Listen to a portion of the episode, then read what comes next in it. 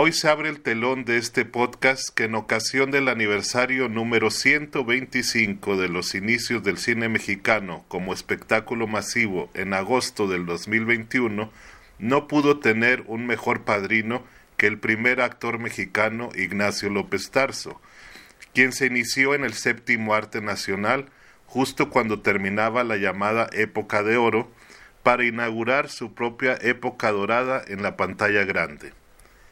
Ignacio López Tarso se inicia como actor en la época también dorada del teatro mexicano, como discípulo de maestros como el dramaturgo Javier Villaurrutia, y en el cine, después de trabajar con grandes del séptimo arte universal como Luis Buñuel en Nazarín de 1958, conoce a otro grande del cine mexicano, Roberto Gabaldón, y el resto es historia.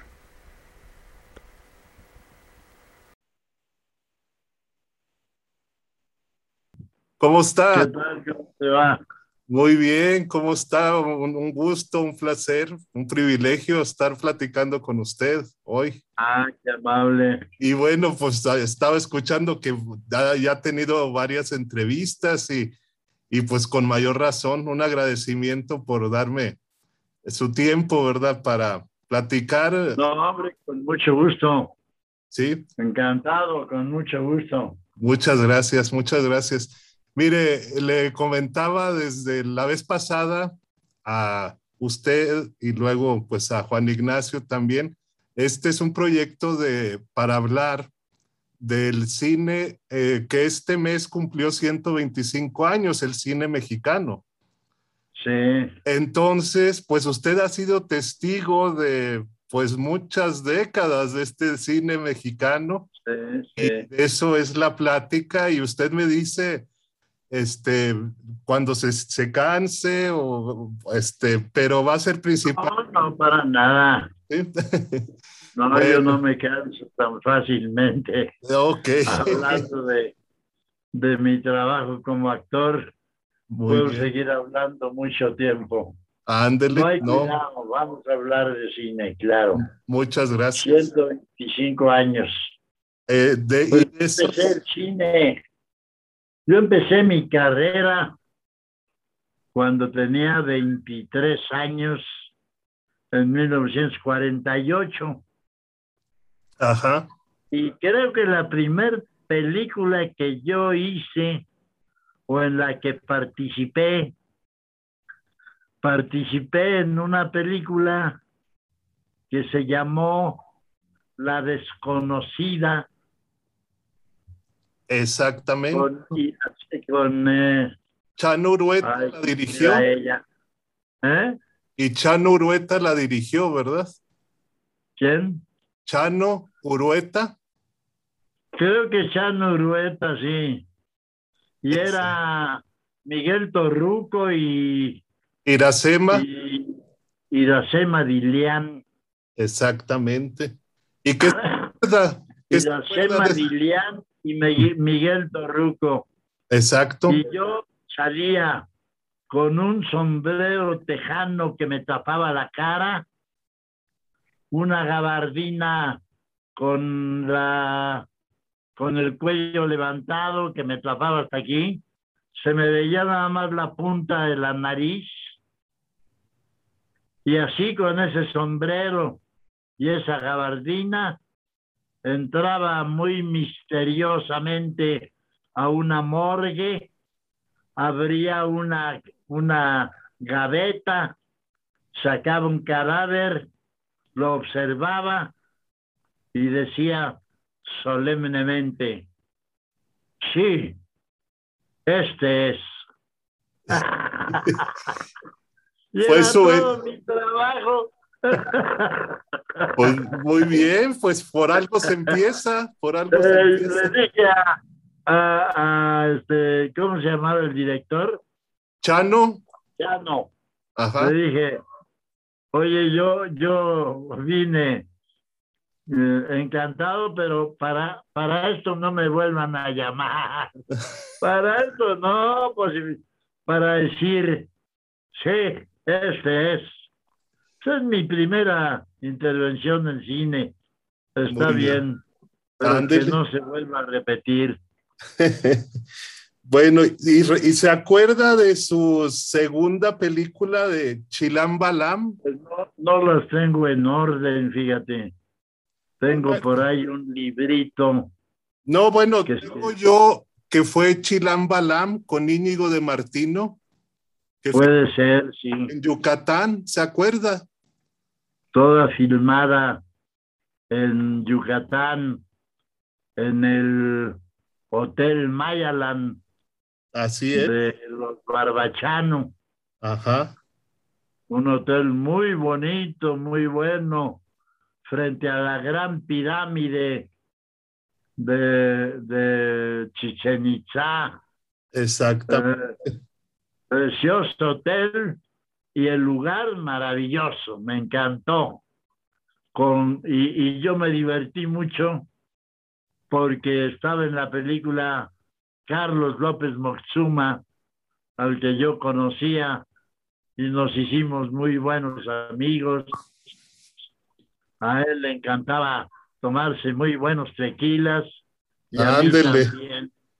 Qué bien. Entonces él empezaba a las 12 del día a, tomarse su primer tequila y ya antes de la cena ya nos habíamos terminado entre él y yo una botella. Ándele. Y con el calor de Mérida, con el calor de Yucatán, en Chichen Itza, no, yo la disfruté muchísimo. La, la, película fue muy interesante, muy bonito el asunto. Claro. Pero Íñigo de Martino sabía mucho de historia, pero nada de cine. Entonces la película es una serie de buenas escenas, mal hilvanadas, mal unido todo. La postproducción a Íñigo de Martino le, saló, le salió pésima y fue una película que no tuvo éxito. Fíjese. Le debe haber salido muy cara. Claro. Y Barbachano pusieron ahí gran parte del dinero, no sé si fue la, los únicos productores, pero ah, el resultado no fue bueno. Por desgracia. Yo te digo, me divertí muchísimo, estuve feliz en Chichen Itza, conociendo todos los, eh, eh, ¿cómo se llaman? Los, eh, esos depósitos de agua profundos. Cenotes. Cenotes. Los cenotes, ándele. Los cenotes. Sí, no, pues. Había uno ahí en Chichen Itza maravilloso, enorme. Un cenote enorme de donde sacaron maravillosas piezas prehispánicas. Allí en el fondo del cenote, que se metieron buzos ah. a sacar lo que había allá adentro. Y había un verdadero tesoro de piezas prehispánicas mm. aventadas ahí como de ofrenda a los dioses Allí había muchísimas piezas maravillosas de piedra. Claro. Y, y, y, el que sacó eso se hizo millonario. Claro. Multimillonario. Porque había allí un tesoro enorme en el cenote ese grande, enorme de Chichen Itza. Ándele. Pues Tengo muy buenos recuerdos del cine. A mí me gustó mucho el cine. Claro. ¿Cuál, fue? Una de mis primeras películas que me invitó Ismael Rodríguez fue La Cucaracha. Claro. Y fíjate, ahí me encontré a los más gallones, a los más importantes actores del cine mexicano. Allí estaban Ahí estaba, fíjate, ahí estaba Pedro Armendáriz, estaba Emilio el Indio Fernández, estaba Gabriel Figueroa en la fotografía. Claro. Estaba María Félix. Estaba Dolores del Río. Así es. Estaba Tony Aguilar. Estaba Cuco Sánchez. Pues todos. un repartazo formidable. Claro. Y, el Ismael, que me, me, me, gustó muchísimo trabajar con él. Pues, con Ismael Rodríguez. Con él hizo extraordinario. Ándele. Un tipo muy inteligente, muy movido, con una imaginación que no tenía fin. Un hombre interesantísimo, Ismael Rodríguez. Claro. Pues fue uno de los directores que más me han gustado. Claro. Hice solo tres películas con él. Con Ismael Rodríguez hice La cucaracha, Los hermanos del hierro. Ajá. Y El hombre de papel. Claro. El hombre de papel fue para mí mi gran película, ¿sabes? Así es. Además de Mario, Mire. El hombre de papel me gusta muchísimo. Ah, ah mira. es el DVD del hombre. Sí, sí, sí. Me lo autografió, por aquí tengo el autógrafo también. No sé si lo alcanza a ver. El hombre de papel, cómo no. Sí, por ahí. Que ganó con Luis premio. Aguilar. Exacto. Luis Aguilar, el que hacía el. El, eh, el, eh, el ventrílocuo. El ventrílocuo. Exactamente. Sí. Que tiene. Utilizaba el muñequito ese famosísimo que se llamaba. Um, Titino. Titino. Titino. Exacto. Me acuerdo que el, el ventríloco auténtico, el dueño del muñequito, me decía, trátalo bien. Oye, Ignacio, te lo encomiendo. Es mi titino, mi famoso. Le digo, mira, Ismael me acaba de dar instrucciones que le dé en toditita la madre. De modo que no me digas que lo trate bien porque Ismael me dijo, dale la madre al muñequito. De cuando ves que no habla y que no habla y que tú le uh, hablas y él no te contesta, pero destrózalo, ah, ah, rómpelo contra la pared, contra las piedras. Y lo hice pedazos sí. al pobre Tino. Así es. Muy bonita película. Ganó un premio en Irlanda, ¿verdad? ¿Eh? Ganó un premio en Irlanda. Sí, un premio en, en Cork. Exactamente. En Cork, sí, Irlanda, sí. Sí. A mí me, me dieron una, una copa de vidrio grande, muy bonita, muy bien decorada. Una obra de, una obra de arte en vidrio preciosa. Sí. Una gran copa muy bonita. Oh, y, ¿Y qué me dice? bueno, pues, eh, Ajá. Macario.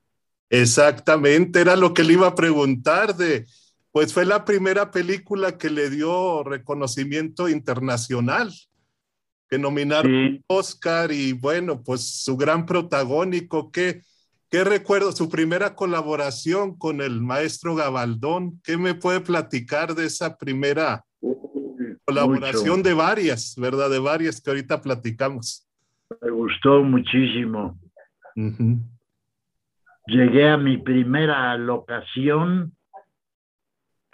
Bueno, primero no era para mí la película, era para Pedro Armendáriz. Fíjese. Pero Pedro Armendáriz tuvo, tuvo una invitación para ir a filmar a Europa una película grande, no me acuerdo cuál, no me acuerdo qué película fue a filmar Pedro a Europa, que le pagaban un dineral y dejó Macario. Y entonces Gabriel Figueroa que ya me había visto trabajar en teatro y que me había, me había buscado dos o tres veces. Por él conocí yo a Ismael Rodríguez, por Gabriel Figueroa. Por Gabriel Figueroa conocí a María Félix. Él me llevó a presentar con María Félix, eh, Gabriel Figueroa. Y fue muy amigo mío, yo lo admiré muchísimo. Un hombre extraordinario, con una familia preciosa, su mujer, su hijo, creo que eran dos muchachos. Eh, estuve en su casa varias veces. Me invitó allá en su casa de Coyoacán con su esposa y viajamos juntos a Cannes, a Cannes y, en fin, el 90% de las películas que filmé, yo filmé en total 56 películas. Muchas. Y muy buenas. La mayoría son muy buenas y de reconocimiento nacional e internacional. Y mira, de, de las 50, de las 56, el 90% de mis películas están filmadas por Gabriel Figueroa. Claro. Lo cual para mí ya era un gran eh, elogio, un gran mérito. Claro. Un gran gusto, además. Sí, sí, porque trabajaba con él a gustísimo. Me encantaba cómo, cómo trabajaba Gabriel. Eh, yo lo vi, le vi platicando, platicando con Buñuel o platicando con John Houston. Claro. En aquella la que se llamó Bajo el Volcán. Claro que sí. Eh, basada en la novela, una novela de fama mundial de Lowry.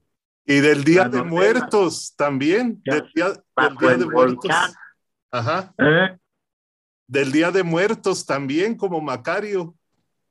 Sí, sí. No más que en color, fotografía en color y Macario en blanco y negro. Pero Así es. fotografía como la de la, ¿cómo fue filmar esa pues secuencia que ya quedó para la historia del cine mundial en la gruta de Cacahuamilpa, con todas esas... Macario. Exactamente. Esa, esa escena, fíjate, es una escena que dura en pantalla cinco minutos. Ajá. Cinco minutos dura todo lo que pasa dentro de las grutas de Cacahuamilpa y nos llevó a trabajar dos semanas. Fíjese. De, más de ocho horas diarias. Sí. Y trabajaba todo el pueblo de, ahí, de junto de las pirámides. Todo el pueblo estaba contratado para aprender a pagar, meter y sacar velas, sacar estaban las velas colocadas en tablas, en cajones, en bancas, en, todo. Veinte mil cosas, tupido de velas. Y eran miles y miles y miles. Mm. y entonces cuando Gabriel Figueroa, cuando Gabriel Figueroa decía, ya no puedo filmar porque hay mucho humo, entonces entraba todo este gentío a apagar las velas.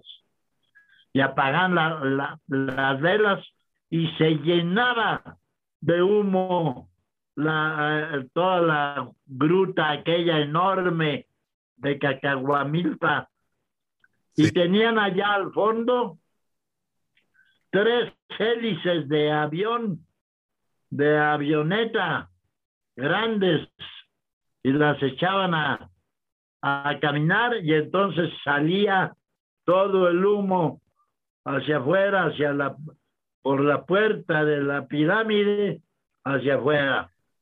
Quedaba limpio otra vez. Y mm. entonces decían, metan las velas y entonces todo mundo entraba con, y las velas tenían que estar en el mismo sitio de donde las habían cogido.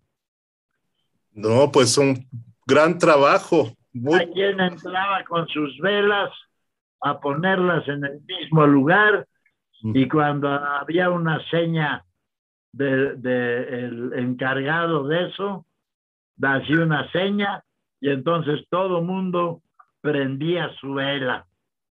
Y así, 20 veces, imagínate. 20 veces esa maniobra. era lentísimo. Esa escena, te digo, dura cinco minutos en pantalla y nos llevó dos semanas, dos semanas de trabajo. Fue la que más, la, que más filmaron entonces de esa película, yo creo. ¿Qué? Fue la escena que más filmaron, que más veces filmaron de Macario. Sí. Sí. Sí, muy buenas escenas. Claro. Me acuerdo que llegué a mi primera locación en, en Tasco, en Tasco Guerrero. Sí. A un hotel que está a la entrada, a la llegada por la carretera. A Tasco, ahí está el hotel a la derecha. Ahí llegué. Y entonces me estaba instalando apenas en mi cuarto. Me llamaron por teléfono y me dijeron que el señor Gabaldón lo espera a cenar aquí en el restaurante hoy en la noche. Ah, muy bien, pues muchas gracias. ¿A qué hora? Que a las nueve y media de la noche cena eh, eh, el señor Gabaldón con usted. Ah, pues perfecto. Ya ahí bajé. Y Gabaldón me dice, ya sabes que a mí me dicen el ogro. Dicen que yo maltrato a la gente, no es cierto. Que yo rompo escenografías a patadas y a puñetazos. No es cierto, no es cierto. Yo me enojo solo con los pendejos. yo me enojo, eso sí me da mucho coraje que dé instrucciones y no me entiendan. Trabajar con pendejos me pone de un humor terrible. Claro, Eso pues. no lo soporto. Ay, don Roberto, yo espero que, no sea este mi caso. Claro. Le digo, no, por lo que me ha platicado Gabriel Figueroa de ti, es muy bueno y que no sé cuánto.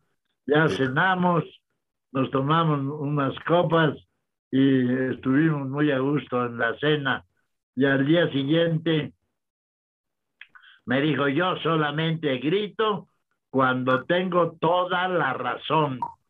Solamente me enojo con los pendejos. Eso no lo soporto. Muy, muy bien.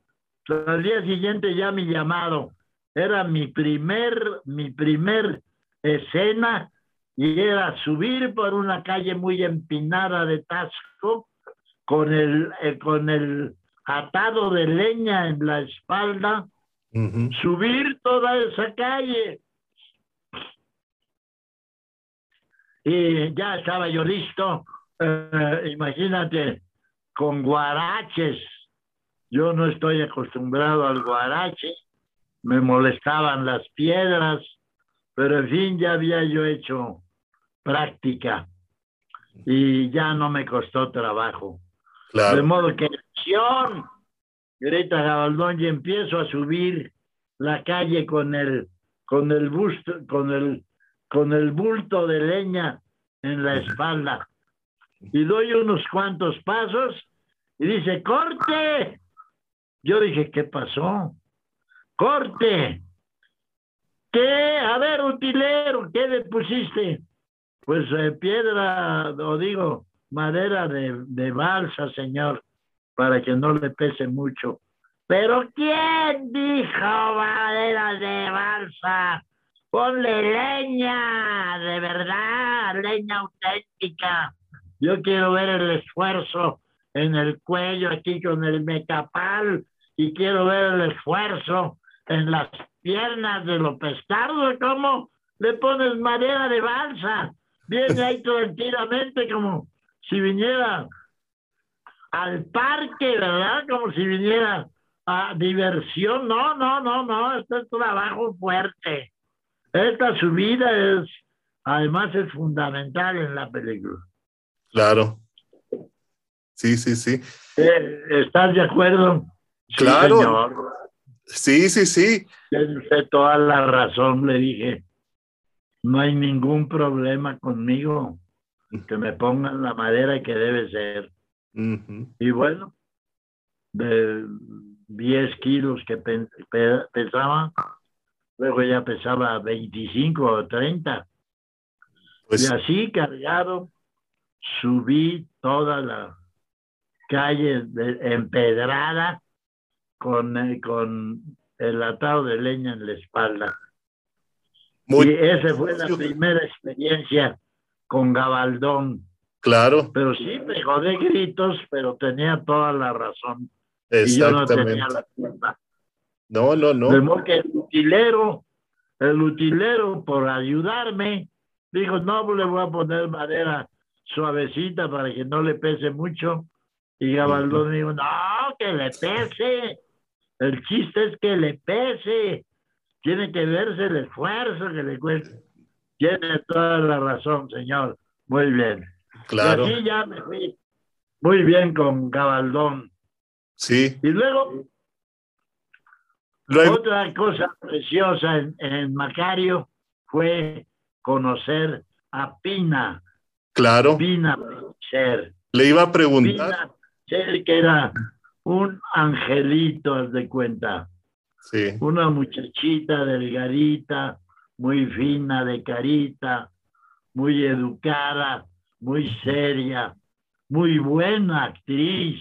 Sí. Le veía la mirada, me veía la mirada, me veía la mirada a ella, me vería, me veía los ojos, yo le decía, veme a los ojos, mi vida, veme a los ojos. Y me veía a los ojos y era un estímulo para mí formidable. Claro. Trabajé muy a gusto con Pina. Sí. Me gustó mucho trabajar con ella.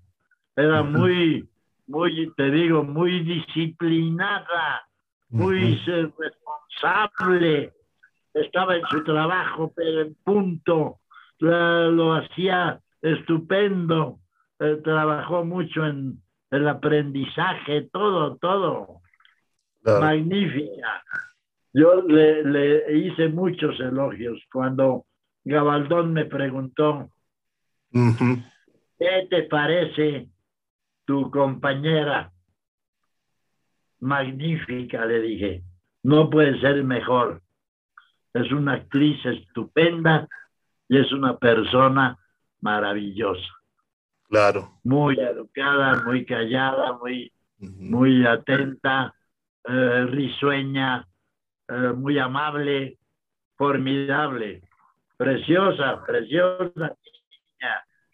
Estuve encantado y feliz con Pina Peiser, con Gabaldón, con Gabriel Figueroa. Pasé eh, a Enrique Lucero. Enrique Lucero era eh, un, muchacho muy atento también. La muerte. muy, muy gracioso. Tenía muy buenas pintadas, Lucero. Sí. Estábamos platicando Gabaldón y yo. Llegaba a Lucero, se ponía ya a platicar con nosotros y decía, bueno, ya me voy a maquillar. Le decía Gabaldón, ¿para qué? Pues que no vienes ya maquillado. ya está la muerte, cabrón. Sí. claro. No, pues muy buen reparto, muy buen equipo que repitió en días de otoño, repitió. con Pepe Galvez. Exacto, sí. Con Pepe ya había trabajado en Vainilla. Este cantaba. ¿Cómo se llama? Mario Alberto Rodríguez, o cómo se llamaba. El que hacía el rico del pueblo. Eh, don, don Ramiro. Sí. Don Ramiro se llama el rico del pueblo. Claro. Y era él, Mario Alberto Rodríguez, creo que se llamaba. Sí. Se murió. Sonia Infante, ahí era, salió, ¿no? Sonia Infante. Sí, también. Era la, la dueña de una casa muy elegante en Tasco, donde Así iba es. a trabajar mi mujer, Sí. Tina Pellicer, iba a trabajar ahí, lavaba ropa para esa casa. Claro. Y de ahí es de donde saca el guajolote. Esa, así es. Se roba un guajolote ahí de la casa rica Pina. y se dan cuenta, ella se la lleva, me hace el guajolote y al día siguiente me da lo que había soñado yo toda mi vida. Me resulta con el guajolote aquel maravilloso. Y me voy al monte y empiezan las apariciones. Me, me encuentro con Dios Sí. Vestido de indio, de pobre indio, ujú. descalzo, un pobre indito. Y José Luis Dios. Jiménez. De- Primero me encuentro con el diablo, Sí, que era Pepe Galvez vestido de charro, así es. muy elegante de charro, con espuelas de plata, que me decía, dame de tu, de tu guajolote y yo te doy unas espuelas de plata como estas.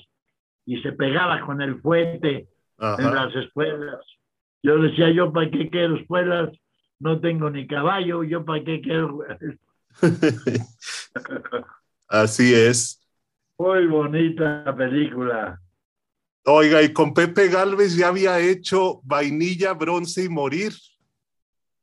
Sí, Y con Elsa Aguirre, que fue él era el villano allí, exactamente. un marido terrible, borracho, maltrataba a esta belleza que es el Zaguirre, Claro, que estaba entonces hermosísima, sí. hermosísima. Yo estaba realmente enamorado de ella, No, pues preciosa. me Y imagino. además muy graciosa, muy simpática, muy amable, estupenda.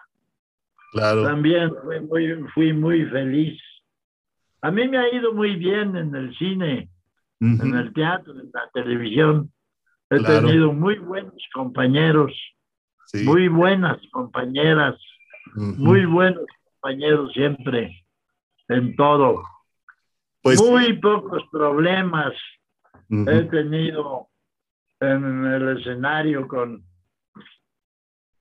Me acuerdo en España, cuando me invitaron a España a hacer teatro allá ujú, y que fui a hacer Tirano Banderas, allí había un tipo en el reparto que hacía uno de los militares que se había propuesto molestarme ujú. y, a- y yo le llamé la atención un día y desde ese día en adelante fue peor. Fíjese. Tuve que decirle al director y el director le llamó la atención y eso le molestó mucho a él. Y entonces fue una enemistad ya espantosa. Fue un, un, un, eh, un pero allí en, la, en el reparto de aquella obra magnífica Sí. que fui a hacer a un teatro maravilloso en Madrid, el Teatro Español de, eh, de Madrid, que es un teatro precioso. ujú. Ahí hice una temporada larga, tirando banderas. Ajá. Pues es la única vez que yo he tenido problemas con un compañero. Llegó a tal punto el problema que yo le dije al director, a Pepe Tamayo, mira, Pepe, o quitas a este tipo o yo dejo la obra.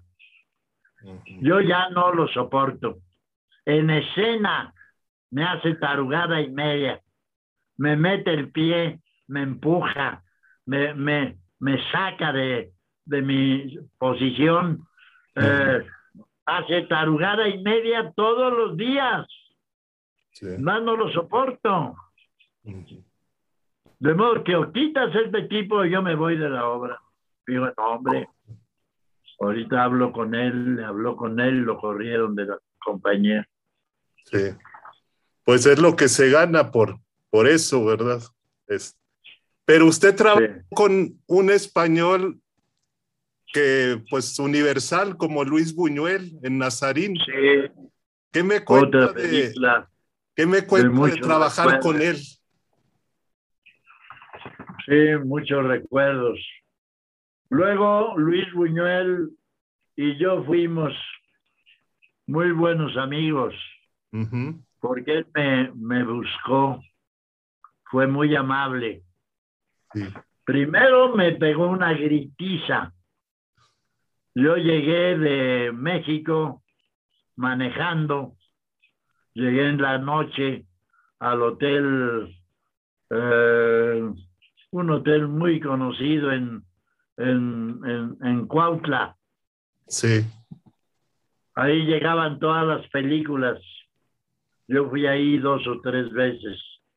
Llegué a ese hotel manejando y llegué a mi cuarto y un telefonazo que lo esperan a cenar en la mesa del señor Buñuel y del señor Gabriel Figueroa. Ah, pues como no, encantado ahí voy. Voy al restaurante lleno de gente de la película, viendo el restaurante, y apenas voy llegando a la mesa y se para Luis Buñuel, avienta el tenedor o la cuchara que tenía en la mano, dice, pero ¿cómo quiere? ¿Cómo quiere hacer el personaje así? Pero ¿cómo se le ocurre que el personaje es todo lo contrario. Yo me quedé. Y, Gabriel Figueroa también, asustados de los gritos que pegó Buñuel. Seguramente le había ido muy mal en la filmación ese día. No sé qué carajos pasó, pero me pegó de gritos delante de todo el mundo. Fíjese. Gabriel Figueroa se levantó y le dijo, mira, Luis, yo ya te dije que López Tarso, él, él se caracteriza muy bien. Él ha hecho personajes, muchos en el teatro, eh, muy buenos, muy, muy bien caracterizados. Y en el cine, la televisión, no tengas. Mañana a la hora de la filmación verás cómo está muy bien en el personaje. Bueno, pues siéntese. No, gracias. Muchas gracias, me voy a mi cuarto. Buenas noches. No quise cenar con ellos, me dio mucho coraje la gritería de Buñuel, innecesaria, absurda, estúpida. Ya no quise cenar ahí, me fui a cenar a otra mesa. Y al día siguiente Mm, tengo llamado a las 12 del día en, eh, eh, cerca del casco de la hacienda que está ahí en Cocoyoc. Em, voy ahí eh, a la locación, me le planto enfrente a Buñuel y Gabriel Figueroa me ve y le dice a, a Buñuel, mira Luis, ahí está López Tarso. Se me acercó, me miró, me dio dos vueltas y dijo, muy bien, muy bien, ya. Luego filmé, le gustó mucho cómo hice la escena. Estuve eh, pocos llamados, tuve tres o cuatro días de llamado nada más. Era una cuerda de presos que llevaban a Nazarín ahí. Allí iba Paco Raval, al que yo ya conocía. Lo había visto trabajar en Madrid. Nos conocimos en Madrid, Paco Raval y yo. Muy buen amigo. Él me ayudó mucho en, la, en, en Nazarín Y salió muy bien. Claro. La escena y toda la secuencia, muy bien. Claro. Buñuel quedó muy complacido, Gabriel Figueroa también, y Paco Raval también. Luego que me fue muy bien. Y luego, luego Álvaro Custodio, que era un director de teatro español, amigo de Buñuel, amigo de Federico García Lorca y amigo de, de, eh, este, de los bigototes. Dalí. Dalí. Salvador Dalí. Ajá. Sí, amigos de él, en un grupo. Eh, eh, y, y, entonces Buñuel era amigo de este director Álvaro Custodio, con el que yo trabajé mucho en teatro, teatro clásico español de México, se llamaba el grupo, estaba Ofelia Gilmain, estaba Augusto Benedico, estaba Miguel Córcega, Virginia Gutiérrez, Luis Jimeno, todos ellos estaban en ese grupo de eh, Álvaro Custodio. Y Álvaro Custodio y yo nos hicimos muy amigos. La esposa de Álvaro Custodio le gustaba mucho mi trabajo y me hacía muchos elogios y era muy alegre y muy simpática la esposa de Álvaro. Fuimos muy buenos amigos. Yo quería mucho a Isabel, a Isabel Custodio. Y un día me invitaron a comer a su casa y me dijeron, estás invitado a comer a la casa, pero también va a ir Luis Buñuel. Yo dije, uy, me acordé de... No, no, me dijo, me dijeron ellos, Luis Buñuel habla muy bien de ti. Cuando supo que éramos amigos, me dijo, trabajó conmigo en Nazarín y me gustó mucho cómo hizo el personaje, no sé qué, dijo muchos elogios de ti. Sí. Y ya fui a comer y ahí estaba Buñuel, éramos los cuatro nada más, comimos muy bien, platicamos muy sabroso. Y antes de la comida, dice Buñuel, les voy a preparar un martini ¿Tienes una buena ginebra? Sí. ¿Tienes el Noli Prat? Sí. ¿Tienes esto? Sí. Pues les voy a preparar un muy buen martini.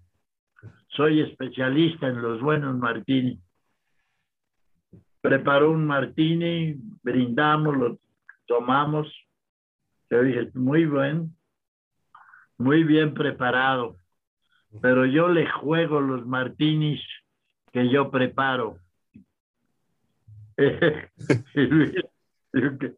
¿Tú también preparas, Martín? Y mejores. Déjenme prepararles uno. Ándale. Ándale, a ver. A ver, si es cierto. Y le preparé un, un martini para los cuatro.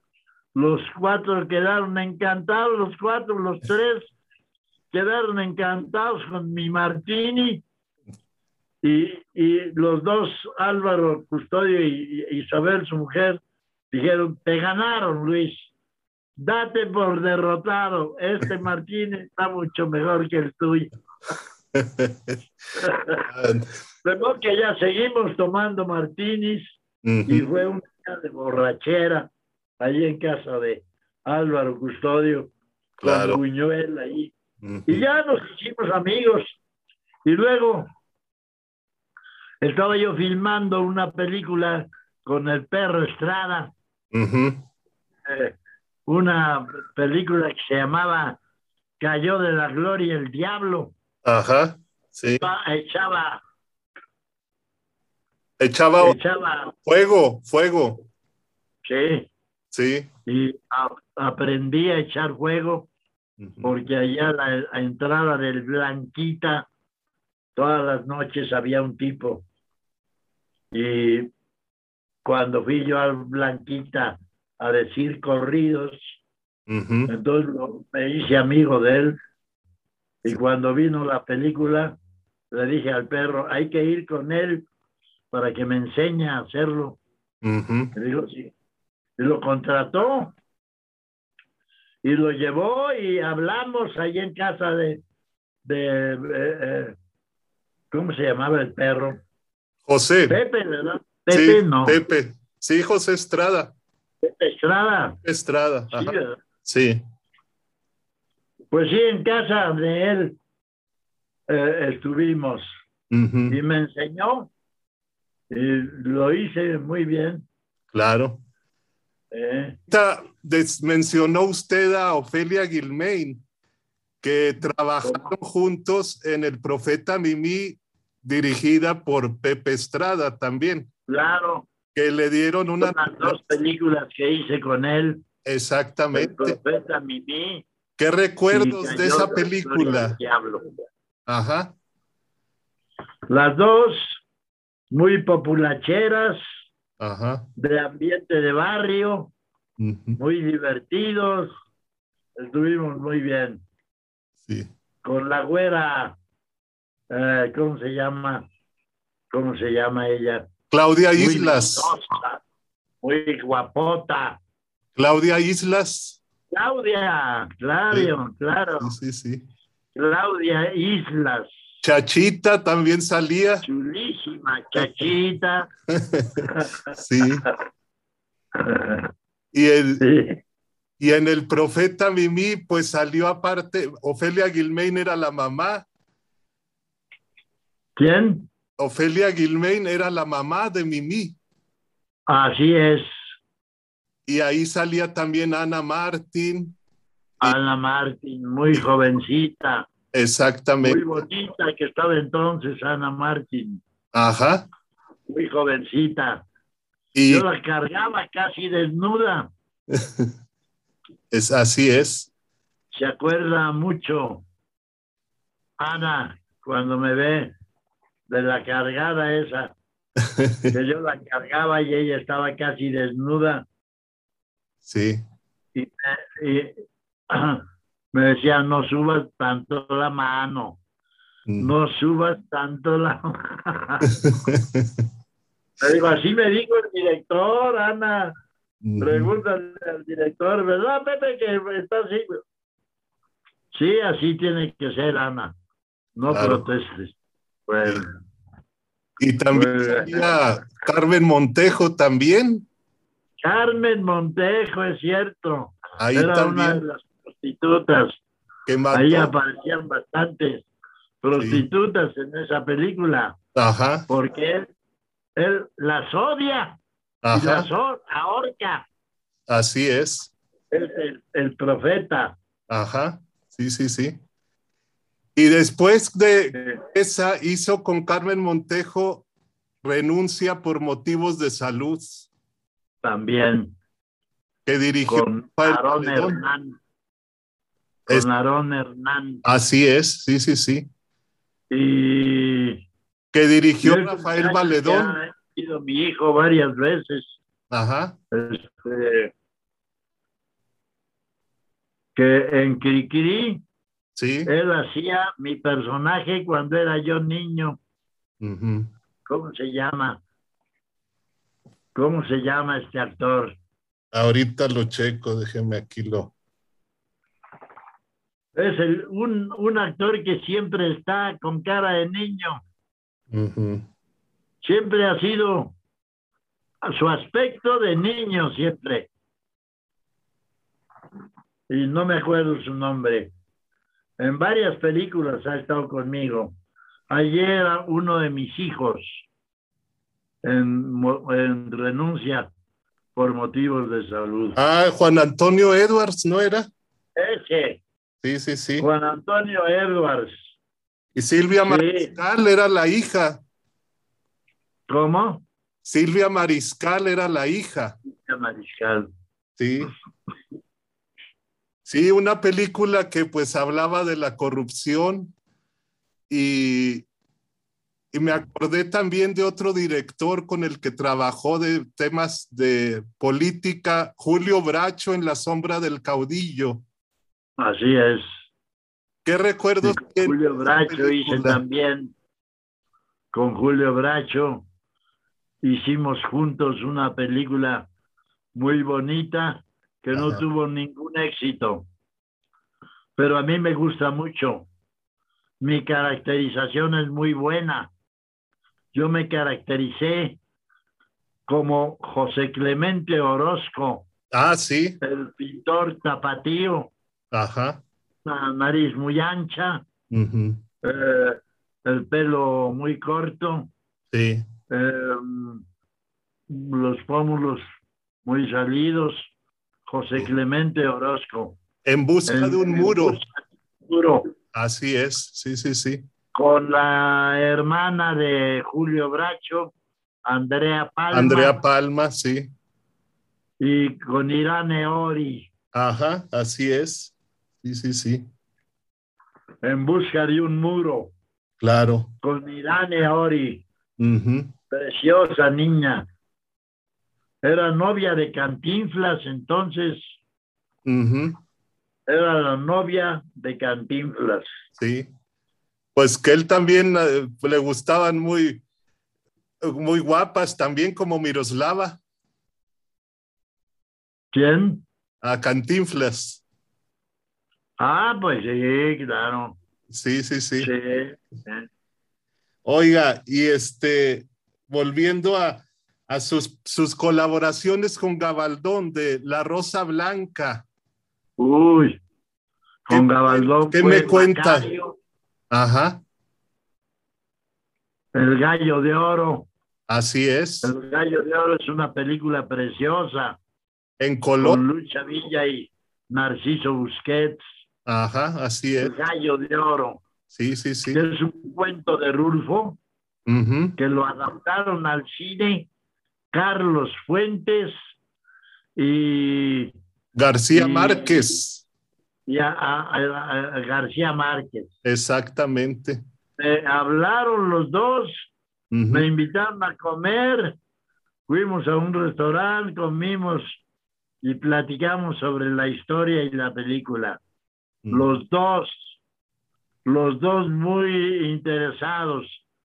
Y a, a, a García Márquez le gustó mucho estar durante toda la filmación, porque la película es de gallos.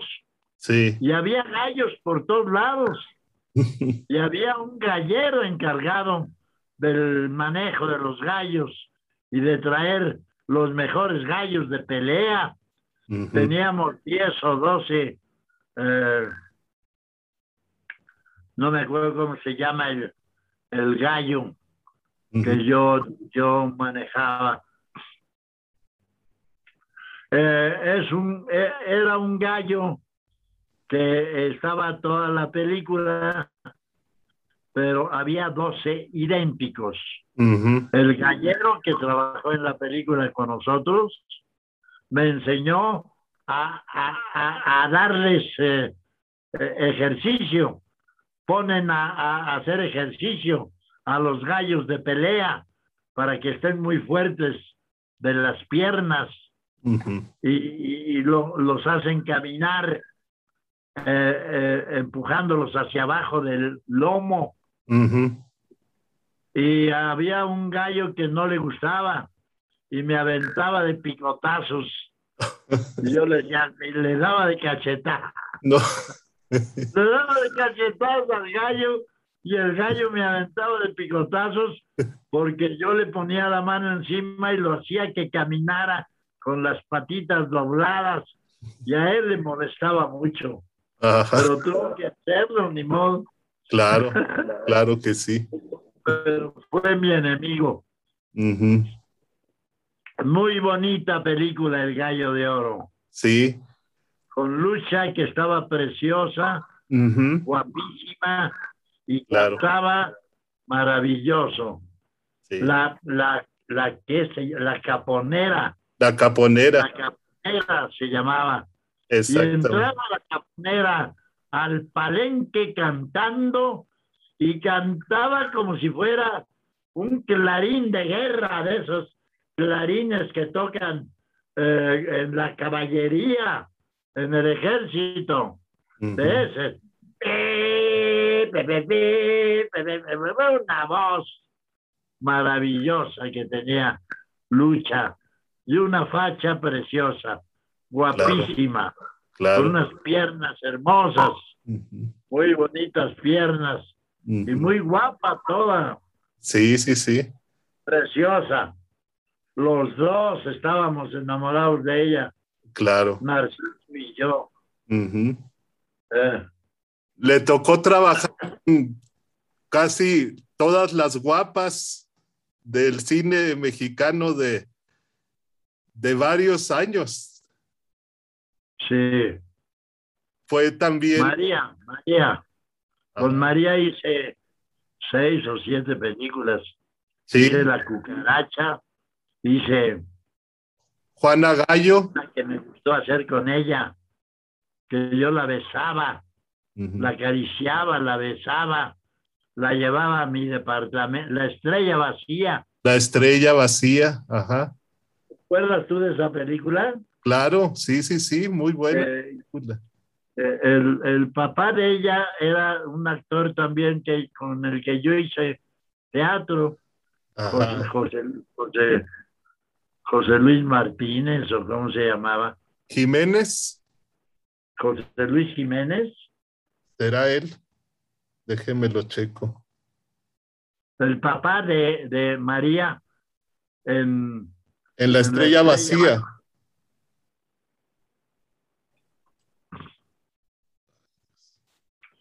Pues él estaba ahí como papá de María. Estaba Walt Rubinsky como su chofer. Sí. Estaba Junco. Estaba aquel galán que estaba de moda entonces. Un galán que María le puso una una maltratada terrible delante de mí. Ramón. Me dio mucha... ¿Eh? Ramón Gay. Exacto. Sí, estaba él. Ramón Gay. Y... Ramón Gay maltrataba a María. Él hacía un personaje de un de un padrote de estos muy macho que le pegaba. Sí. Y le pega un par de bofetadas y la tumbaba y se veía que en el suelo le pegaba. Pero entonces el director dijo, que caiga María, que se baje y tú pégale a este cojín. Y el cojín le va a dar en la toma a la cara de María y María corta la toma y, y se le va encima a Ramón diciéndole estúpido, qué pendejo eres y que no sé cuánto le dijo. Y le dio dos, tres bofetadas fuertes, María, a Ramón. Y se suspendió la filmación. Sí. Hizo un coraje grande, María, y se vengó. Se le fue encima a Ramón. Le dijo, idiota, ¿por qué no te das cuenta que estoy enfrente? como pateas el cojín a mi cara, baboso, idiota, imbécil, no sé cuánto. Sí. La estrella vacía. Basada en una... Sí, yo la llevaba, Ajá. yo la enamoraba. Se supone que yo hacía el personaje de, del autor de la obra. Sí. Del autor que era un periodista. Era un periodista, ajá. Eh, y salía Rita Macedo también. Rita Macedo. Sí, ahí. Es como empieza la película ahí también. Que con... Pues yo estaba enamorado de ella, la enamoraba, la invitaba a mi departamento, ajá. ella va conmigo a mi departamento y ahí los dos solos Entonces le empiezo a enamorar, la llevo a la cama, está en la cama, ella recostada y yo estoy juntito de ella, la abrazo, la beso y teníamos una escena de amor ahí en la, eh, en, la cama. Y eh, María en esa escena, cuando eh, en los ensayos me dijo, ¿estás muy nervioso? Sí. Sí, señora. ¿Qué señora? ¿De dónde me dice señora? Dime María. Siempre me has dicho María porque aquí me dice, no, no, señora, pues yo, que no me diga señora, pues María. María, si estoy nervioso, tenerte en los brazos no es cosa fácil. Mm, eh, me siento nervioso porque eres una mujer muy hermosa. ¿Cuántas veces me habrás dicho eso?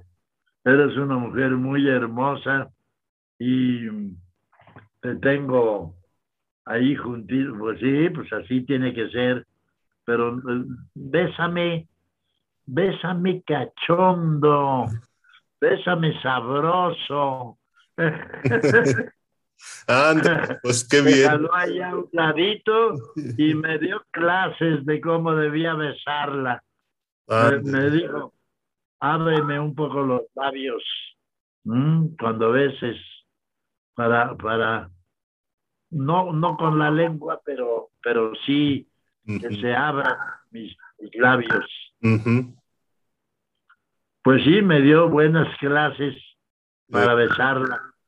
La besé muy rico y la besé muchas veces.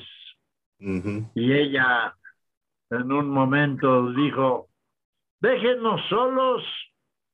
Pues, entonces hacía lo que María quería. pues era la estrella, era la estrella. la gran estrella. Sí, sí, sí. Eh, dijo, déjenos solos a Ignacio y a mí. Vamos a ensayar. Déjenos solos. Y se salió todo el mundo del foro en Churubusco. No, pues, Ya no estarán, no, ya no.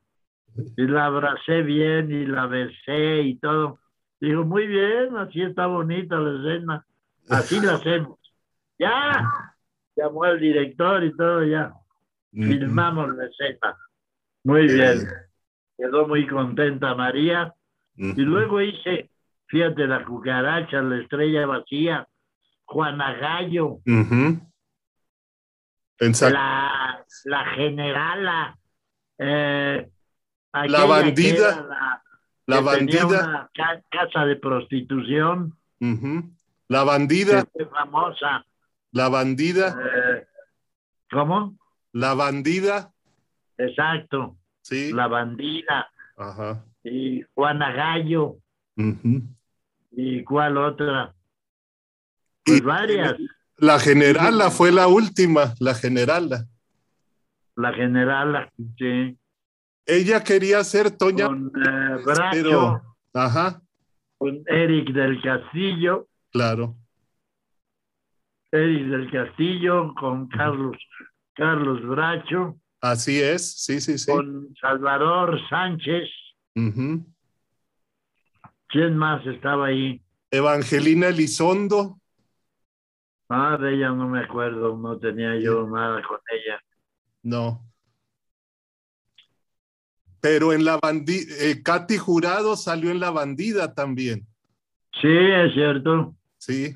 Y en, en Juana Gallo. Ajá. También era Katy Jurado. la llevaba yo a la feria y tirábamos al blanco allá los a las figuritas esas que pasan y, nosotros con un rifle tumbábamos figuritas hasta que le daba el, el, el, de la carpa, tenía que darle un regalo a, a, a Katy Jurado porque habíamos tirado todos los muñequitos. Y luego albañiles. Es la que le iba a preguntar, que sale con Katy también de su esposa. Katy era mi mujer ahí. Ah, exactamente. ¿Qué recuerdo? Yo, yo viejo borracho, don Jesús. Don Jesús, ajá. Don Jesús.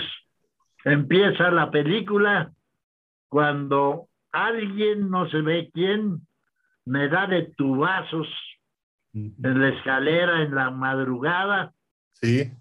Y caigo muerto. Es la primera escena de la película. Y baja el chamaquito, entra el chamaquito de la calle y empieza a gritar, mataron a don Jesús, mataron a don Jesús. Y lleva por toda la escalera y, y, y la dirigió Jorge Fons. Así es, sí, sí, sí. Jorge, ah, qué buen director, caray. Sí. Buenísimo director. Claro. Me gustó mucho trabajar con él. Y muy buen elenco. Ahí estaba Garcini, que luego ha sido mi director en teatro. En Los Albañiles. Sí. Garcini hacía un personaje, el, el ¿El qué era? A ver, déjeme lo checo, porque era del que luego, el, el hermano de la, de la muchacha. Pero salían pues también Resortes, José Alonso, David sí. pues un elencazo. De... Salvador Sánchez. Sí, también.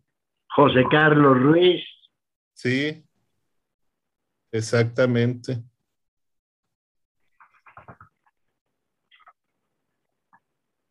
Muy bonita película, Los Albañiles. Y Vicente Leñero. Fuimos a. Carlos. ¿Eh?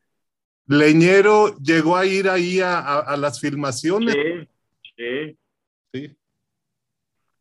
Y fuimos, porque la película fue al Festival de Berlín. Así es, sí, sí, sí. Y fuimos a Berlín, Jorge Fons, Katy Jurado y yo. Uh -huh. Los tres nos fuimos a Berlín. Estuvimos ahí todo el festival. Sí. Ganamos el oso de plata, uh -huh. que es el segundo premio del festival. Es el oso de oro y el oso de plata. El oso de plata fue para nosotros. Uh -huh. Sí, pues una de las mejores películas de, eso, de esos años del nuevo cine mexicano de los años 70. Sí.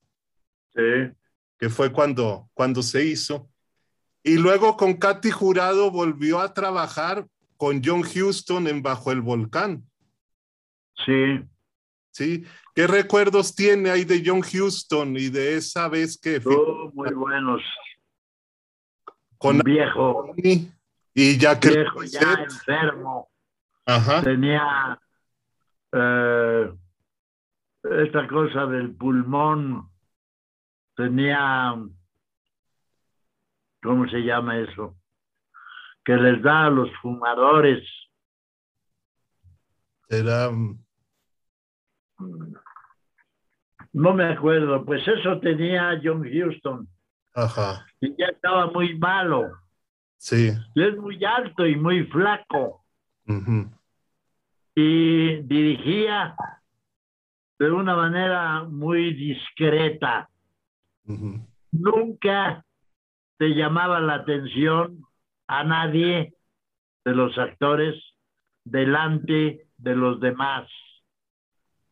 Él te llamaba aparte y te decía lo que quería. Te decía lo cómo debías hacerlo, cómo debías mejorar. Te decía lo que no quería que hicieras. Y pero siempre aparte, nunca delante de los demás. Se sentaba en una silla alta ¿Vale? Parecía como ave de rapiña, ¿verdad? Uh -huh. Parecía como un águila eh, enojada, pesadumbre, muy simpático, viejo, muy amable, muy cariñoso con los actores. Y ahí lo que más me gustó fue la compañía de esta maravillosa actriz francesa, jovencita, preciosa, Jacqueline Bisset. Ajá. Jacqueline Bisset. Claro. Belleza de criatura, caray. Bellísima, bellísima. Sí. Y era la novia del embajador, que era. Eh, Albert Finney. Eh, ¿Quién? Albert Finney. Ah, exacto. Albert Finney, sí. Sí, muy bien ahí. Y ahí pues, trabajó. Albert Finney acababa de filmar en, eh, en Inglaterra, acababa de filmar una obra de teatro que yo hice en México. Yo interpreté en México una obra de teatro que se llama El Vestidor. Claro, sí, sí, sí. El vestidor es el asistente del primer actor. Claro. Y aquí lo hacía Héctor Bonilla. Y en la película no me acuerdo quién. Pero el primer actor lo hacía Albert Fini. Fíjese. Y yo estaba ensayando ya la obra de teatro y le ah. platiqué. Y me dijo, invítame, invítame a un ensayo. Le dije a José Luis, a, a José Luis Ibáñez, que era el director, Albert Fini quiere venir. ¡Ay, qué gusto! Tráelo, sí, qué bueno. Y llevé a Albervini a un ensayo del vestidor. ¿Y qué le pareció? ¿Sí, sí lo entendió? sí, sí, Nos entendíamos a señas. Ándele. Pero muy bien. Claro. Yo le enseñé a beber el tequila con cerveza. Eh, hacía mucho calor en Cuernavaca Estábamos filmando ahí en los alrededores de Cuernavaca. y, le invitaba yo a mediodía, vente a, tomar un, un tequila con, con tequila herradura con cerveza bohemia. Y entonces le invitaba yo un fajo de un caballito de tequila de tequila herradura reposado con una bohemia helada, recién abierta. ¡Uh! Le supo a Gloria. Dijo, la mejor cerveza del mundo. Le dije, sí, yo estoy de acuerdo. Ándale. A mí también es la mejor cerveza del mundo, la bohemia. Muy buena, claro. Toda la cerveza y la combinación con el tequila. Muy bien, sí. Entonces, me, acompañó un día al ensayo y vio el ensayo y luego me estuvo platicando los problemas que él había tenido para, para interpretar la obra de teatro que la hizo en Inglaterra y luego hizo la película. Así es, sí, sí, sí. Porque se sabía el personaje estupendo. Claro. Pues eh, cuando se fue eh, Albert Fini, ya íbamos a estrenar y yo le dije un día, pues a mí me gustaría muchísimo que estuviera el día del estreno el autor. Me dijo, me dijo Albert Fini, es mi amigo, yo lo voy a invitar y te lo mando Ándele. Y, y, sí, él le pagó al autor el vestidor de, de quién es. Um, Deje checo aquí. ¿qué, ¿Cómo se llama el? no me acuerdo el autor. Pues vino el autor de la obra pagado todo por Albert Finney. Ronald Harwood. El Camino Real y estuvo el día del estreno. Aquí el, el, el, el, escritor. Sí. Eso fue formidable. Luego lo llevamos a, a comer un día allá a la hacienda de Tlalpan, acá, a la antigua hacienda de Tlalpan, que es un restaurante muy bonito, con unos jardines preciosos. Muy bonito restaurante. Le gustó mucho claro. al autor. Ronald Harwood se, llama, se llamaba. Exacto, Ronald Harwood. Ronald Harwood. Sí, sí, sí. Ronald Harwood, sí. Sí. Exacto. Sí, muy bueno. ¿Cómo estás viendo todos esos nombres que a mí se me olvidan? ah, pues aquí tengo la, la máquina para ver, para ir viendo. Le iba a preguntar bueno. de, de, el indio Fernández que trabajó ahí.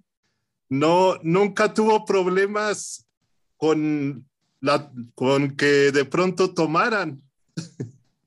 en la... No, ahí no. Pero sí, Emilio es peligroso cuando ya se le pasan las copas. Ajá. Yo nunca, yo bebía con él. Sí. Muchas veces comimos juntos en el restaurante Churubusco. Uh -huh. Y empezábamos a beber tequila. Sí. Yo estaba filmando, él no. Yo le decía, yo no puedo beber tanto. Yo tengo que ir a filmar me voy a tomar dos o tres tequilas contigo y me voy. Y lo dejaba porque ya eh, pasado de copas es muy pesado, Emilio. Uh -huh. Muy abusivo. Se sí. pone grosero, se pone agresivo. Uh -huh. No, no. No es, eh, no es un buen amigo borracho. Claro. Y bebe mucho. Sí. Y con él. Lo encontré en Madrid. Uh -huh. Un día iba yo caminando por la Gran Vía uh -huh. y oigo, ¡López Tarso! Un gritote. Volteo Emilio por allá. Del otro lado de la calle, en la acera. ¡Hola, vente! ya fuimos allá al bar de Perico a, a, tomarnos unas copas. Sí. Ah, Emilio. Formidable tipo. En sus Eh. cinco sentidos, formidable. Conmigo se portó muy bien. Claro. En Y en... eh, Los hermanos del hierro. ah, también. Sí, Con Ismael. Con exactamente. Ismael. Ismael me dirigió en tres películas. Sí, La cucaracha, El hombre de papel sí, y Los hermanos del hierro. así. Esas tres películas son dirección De Ismael Rodríguez. Hizo una de ¿Eh? reclusorio, hizo también, ¿no? De las últimas que hizo. Ah, es cierto. Una participación Sí, ahí. Sí, Ese era un personaje ahí cualquiera y no Sí. salió bien. y un, Sí. y un corto que se llama La mujer del carnicero. La hizo él, También, pero esa la dirigió eh, Chano. Chano Urueta, creo. Sí. No. ¿Quién la dirigió? Pues es lo que yo no, no, aquí dice que Cha- Chano o Ismael, uno de los dos no, Israel no. no, fue Chano. Fue Chan, Entonces, la mujer del carnicero, con Sí. Katy Jurado, Ajá, con Katy Jurado. Eran Sí. tres cuentos ahí, sí, tres cuentos que juntaron. ajá. Sí, eran buenos. Uno lo- Este- un cuento lo hicimos Katy Jurado y yo. Ajá. Sí. Como en Los Amantes Fríos, que también hizo un cuento del so- Bien, el soplador de... los amantes fríos Fue Sí. Julio Bracho, ¿verdad? No, Julián Soler, Ah, el soplador de vidrio, exacto. Sí, con Aurora Clavel sí. y con Ada En Car. Valle de Bravo. Ajá, La filmamos en Valle de Bravo. sí, Y era muy chistosa porque yo preparaba la escalera ajá, para que ella gritara. Y solo cuando ella gritaba yo me inspiraba, estaba soplando el vídeo y me salían unas figuras formidables sí, cuando ella gritaba. Era mi inspiración, claro. pero tenía que ser grito de susto. Y entonces yo le aflojaba los es- eh, escalones de la escalera y aquella se caía y gritaba. Y entonces a mí me salían unas figuras padrísimas Sí, cuando estaba soplando el vidrio. y tuvo que aprender. Tuvo, tuvo que aprender a, so- a soplar vidrio o no. También. Sí, también estuve, estuve viendo cómo soplaban el vidrio. Me salió bien, me salían algunas figuras buenas.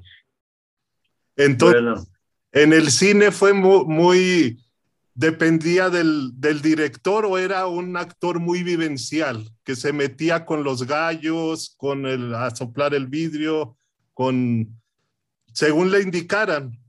O usted sí. por su intuición como actor. Estrada, te digo, tuve que aprender a echar la bocanada de fuego Ajá, y a exacto. taparme la boca para que no me cayera la lumbre en la Ujú, boca. Sí, Y cuando ya lo hacía yo muy bien, me dice el, eh, el profesional de eso, me dice, ahora te voy a enseñar la obra cumbre del soplafuego. ¿Cuál es? Ahora viene las estrellitas. Y mira, eran buches.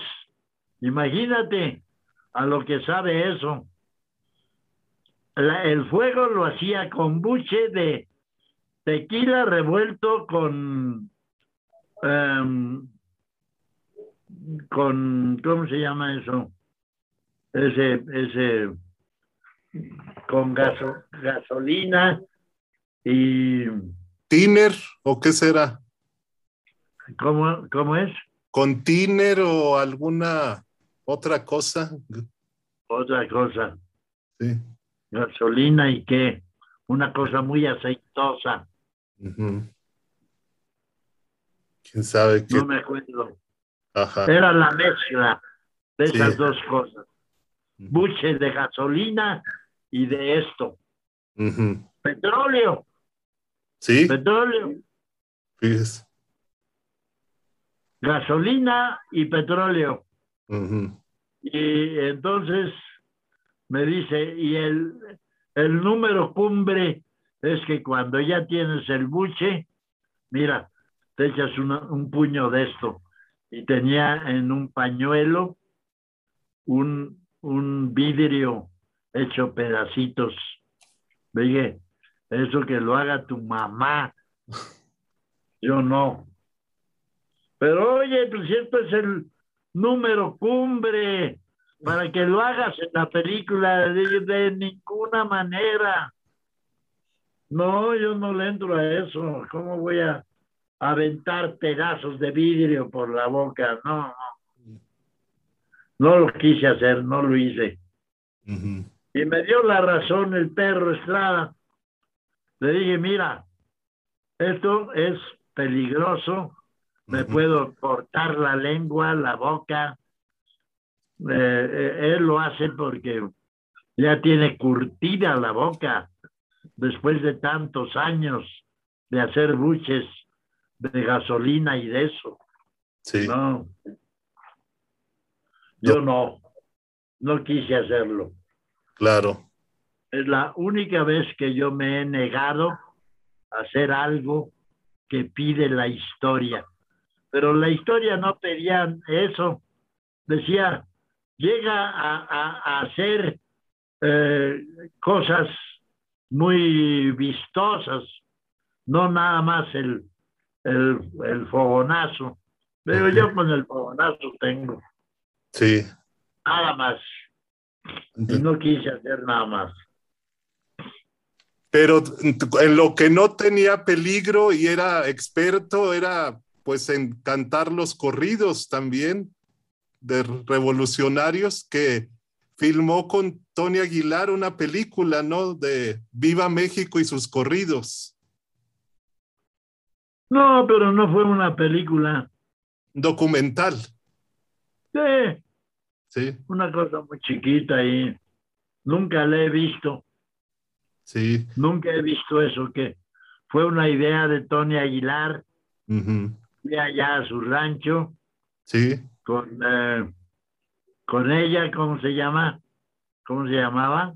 Flor Silvestre. Flor Silvestre. Ajá. Entonces Flor Silvestre nos hizo una comida mexicana muy sabrosa, con guacamole, con nopales, con carnitas, con muy buenas tortillas recién hechas, con mucho chile muy sabroso, con buen tequila, y comimos muy bien.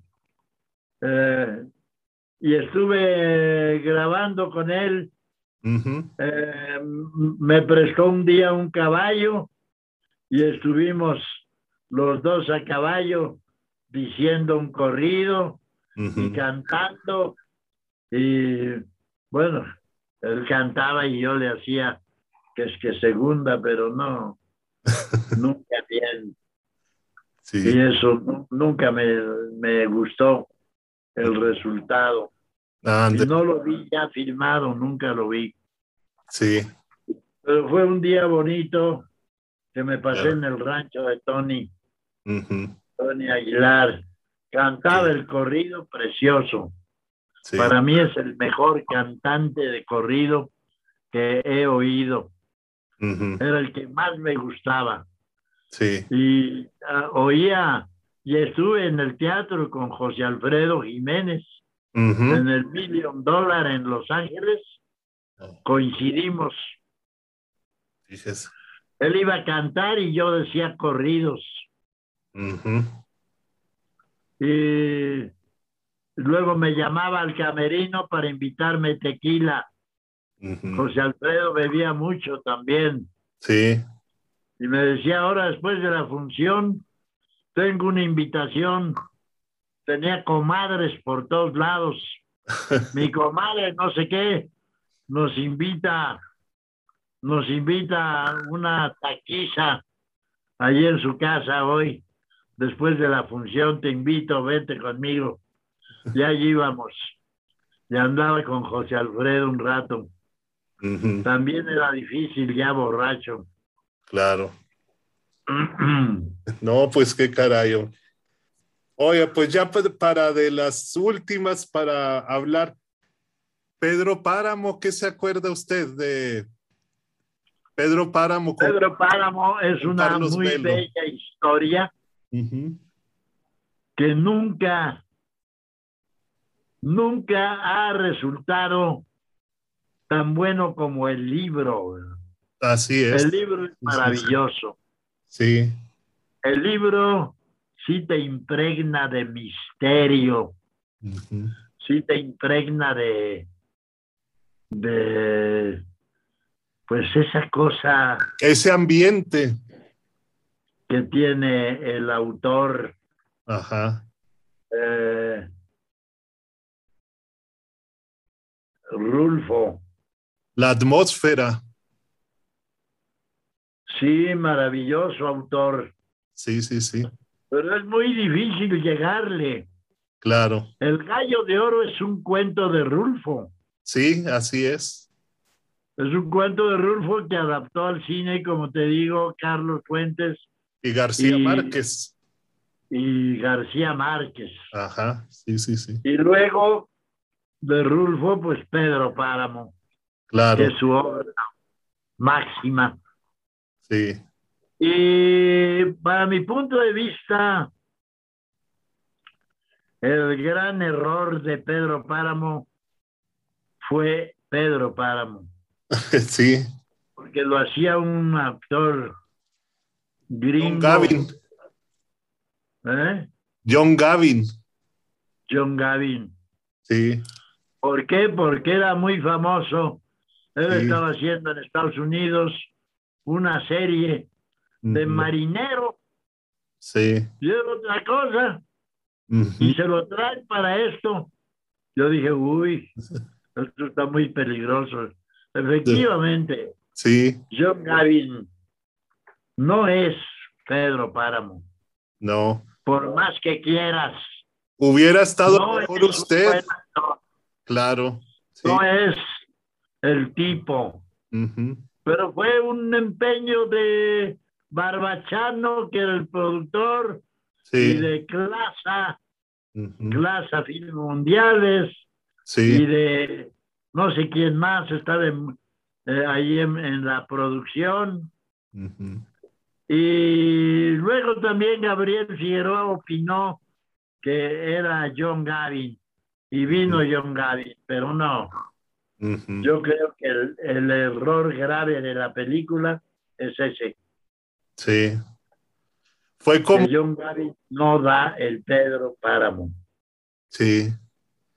No, no, no. Se ve muy guapito, vestido de charro y eso, pero no, Claro. No, no, no. Fue no le va. algo también que, pues los hijos de Sánchez tampoco resultó, ¿verdad? No, Por el directo. y ahí fue, Fue por el- terrible porque el director se enamoró de Lupita Ferrer y andaba con ella Sí, y no pensaba en otra cosa. claro. Ya ni dirigía ni nada.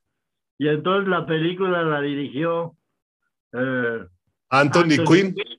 Ajá, sí, sí, sí. La película la dirigió Anthony Quinn, pero de muy mal humor. No le gustó, Sí. no le gustó que le dejaran la dirección a medias y la dirigió él y no resultó.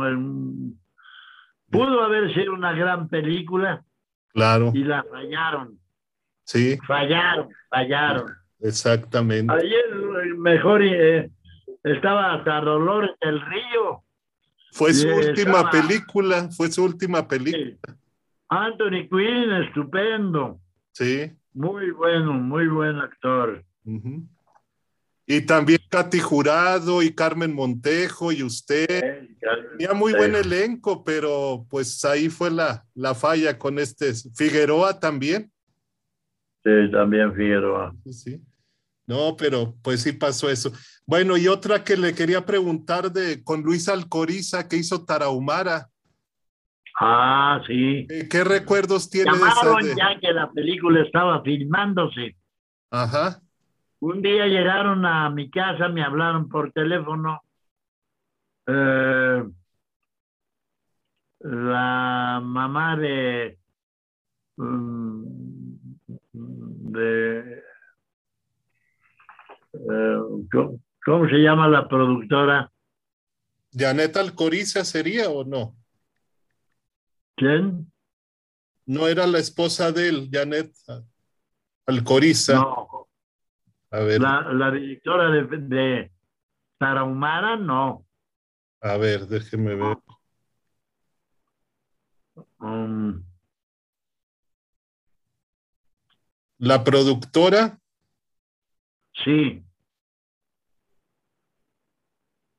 Angel- era la jefa de producción, Angélica Ortiz, Angélica Ortiz. la mamá de Angélica María. Exacto. Sí, Angélica Ortiz. sí. Llegó Alcoriza y Angélica Ortiz a mi casa una noche. Te traemos el guion de Tarahumara y nos vamos mañana, mañana en la mañana a, a Chihuahua, a la Tarahumara para filmar allá. ¿Cómo? Sí, léete ahorita el libreto y mañana a las seis de la mañana venimos por ti para irnos a la Tarahumara. Y ahí lo leyó entonces. Pues así fue.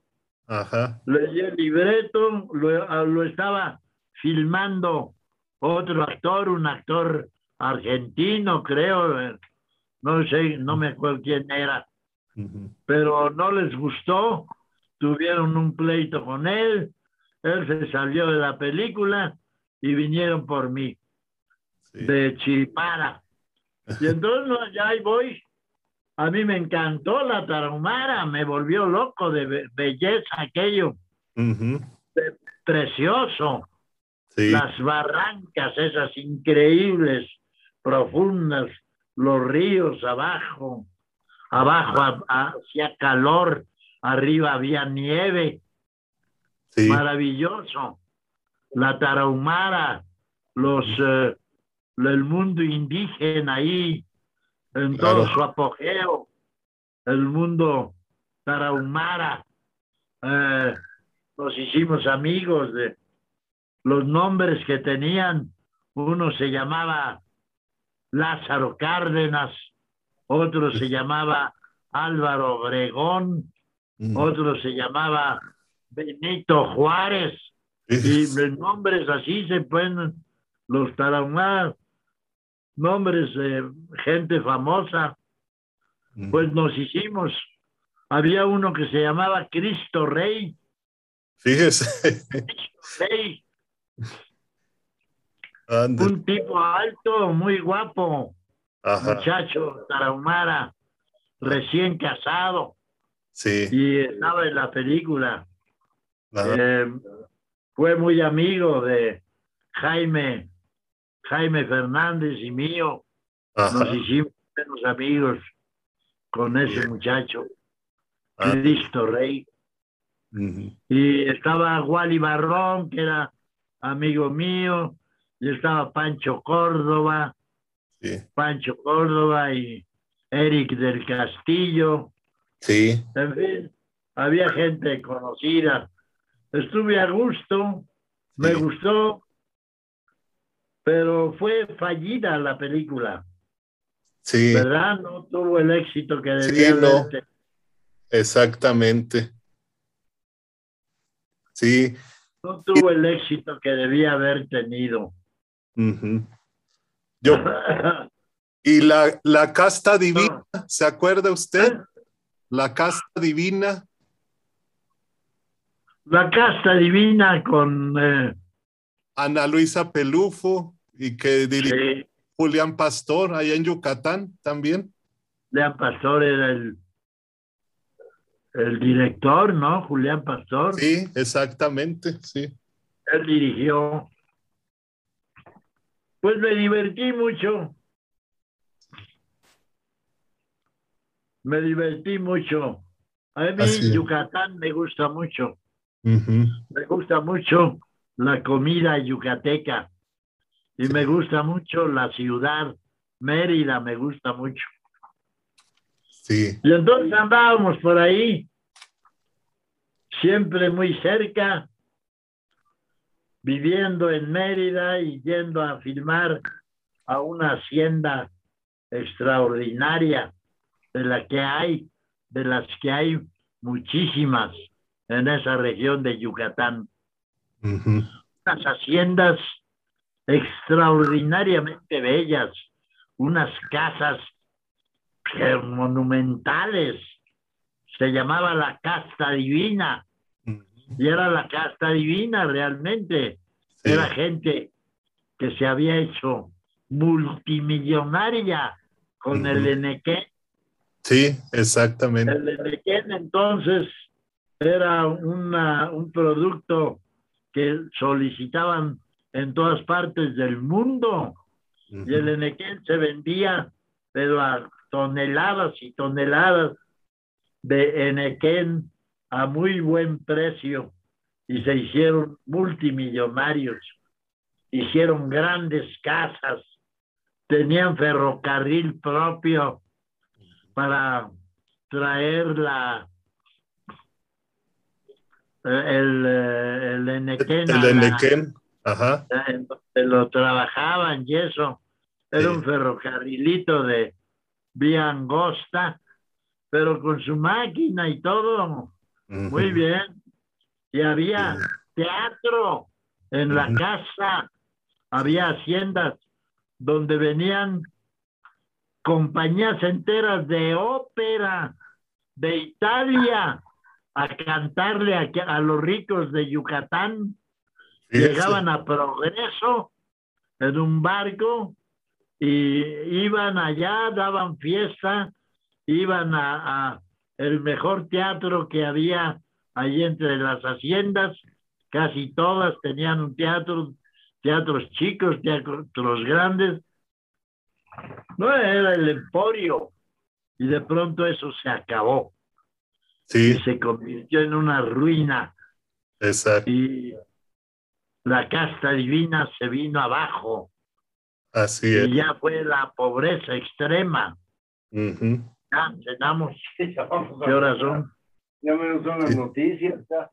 Nah, pues ya vamos a, a terminar porque ya no sé. Le iba a preguntar nada más. de-. Sí. ajá. Dime, dime. El otro con Ripstein, ¿se acuerda de esa película que hizo Ah, con- Juan Ignacio? Sí, Esa no tengo nada que decir. La única película que hicimos juntos. Sí, Sí. el único, la única película en donde hemos estado, ajá. mi hijo Juan Ignacio y yo juntos. Sí, Bueno, Sí. ya hicimos el corto. ¿Eh? El corto.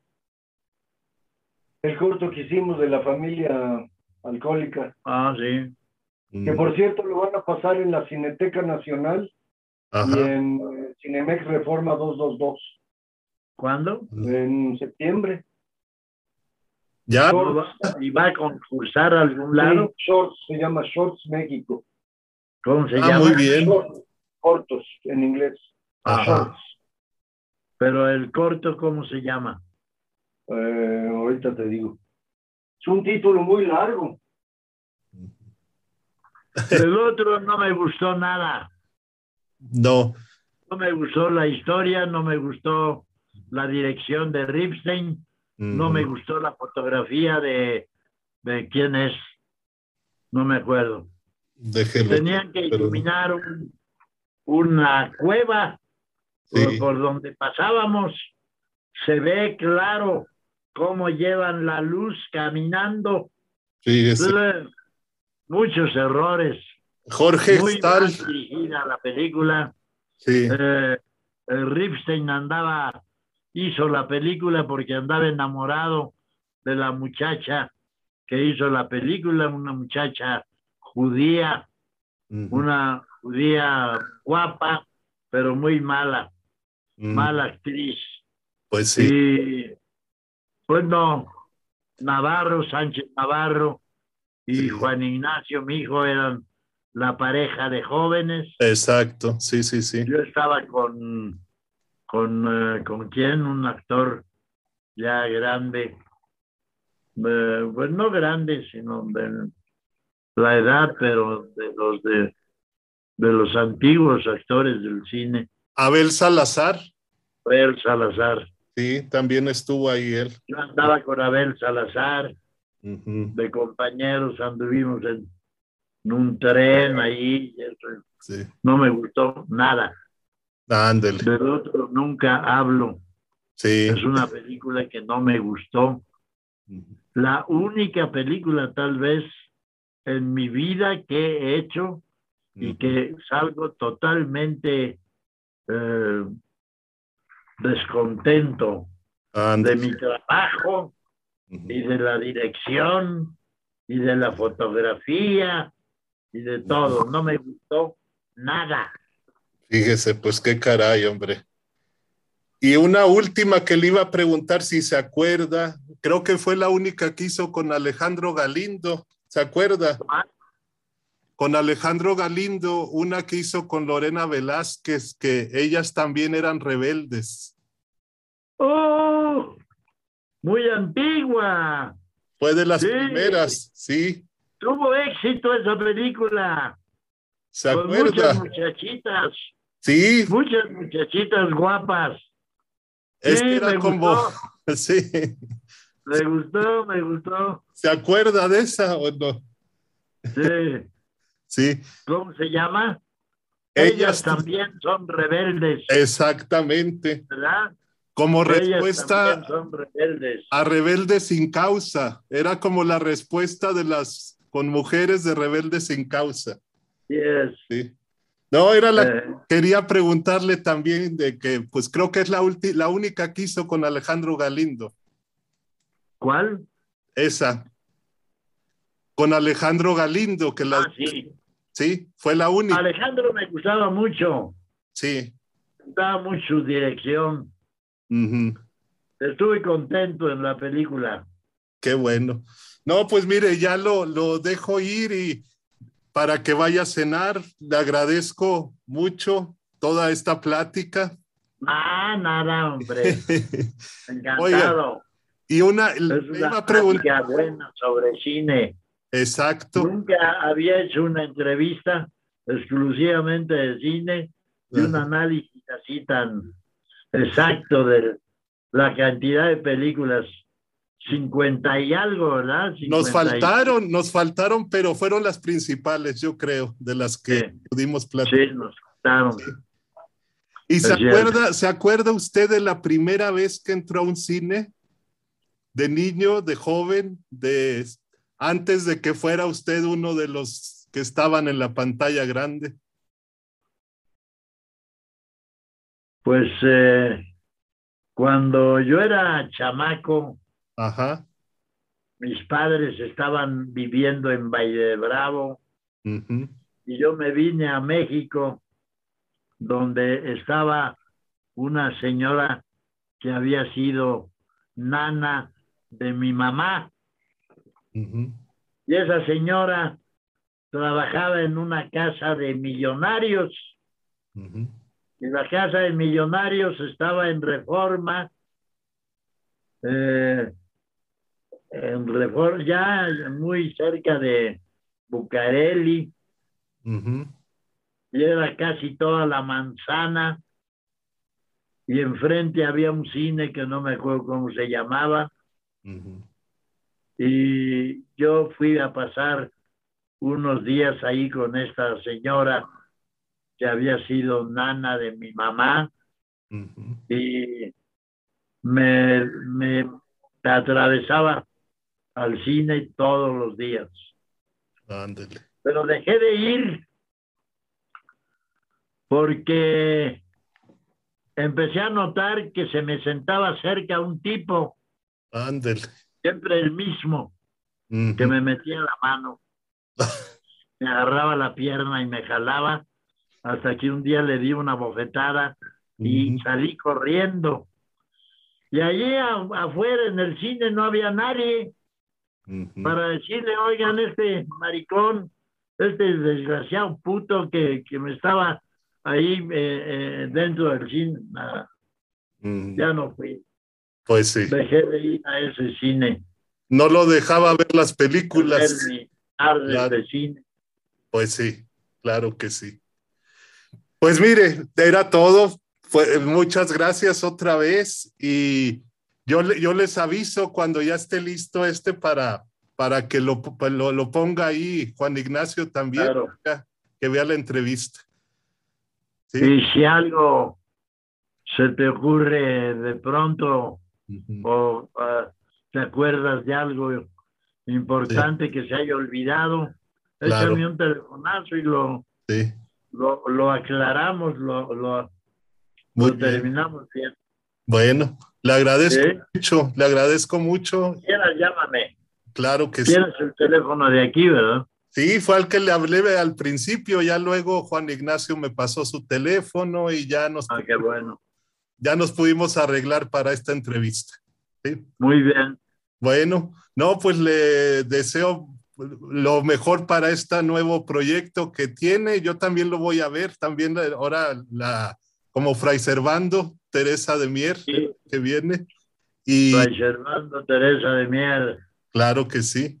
es ahora un nuevo, una nueva manera de hacer teatro Claro, claro. por streaming. ¿verdad? Es Como estamos hablando, Teatro virtual, exactamente, en línea, sí, a través de los celulares, que es el exactamente, aparato del siglo, así es es. el aparato del siglo. Y es Cada por vez eso, más pequeños, más manuables y cada vez contienen más. claro, No sé de dónde puede salir tanta información que tienen dentro de esos aparatitos. Saben de todo, así toda la música que quieras, Mm, toda la literatura, todo lo que quieras preguntar. Hace falta solo saber preguntarlo y todo te lo contesta el aparato. Exactamente, así, El, el aparato del siglo. así es. Maravilloso, maravilloso. Gracias a él estamos platicando y pudimos platicar mucho tiempo también, ¿verdad? A la distancia. Pero much- le agradezco mucho, le mando un abrazo virtual a usted, a Juan Ignacio y, y bueno, estamos en contacto. Yo le hago saber de todo esto y lo veo también ahí en la, en la obra también. Muy bien, gracias. Bueno, que bu- buen provecho también, buenas noches y pues no nos Hasta luego. estamos en contacto. Buenas noches. Gracias, buenas noches. Nos veremos. Nos vemos, Sí. Juan Ignacio.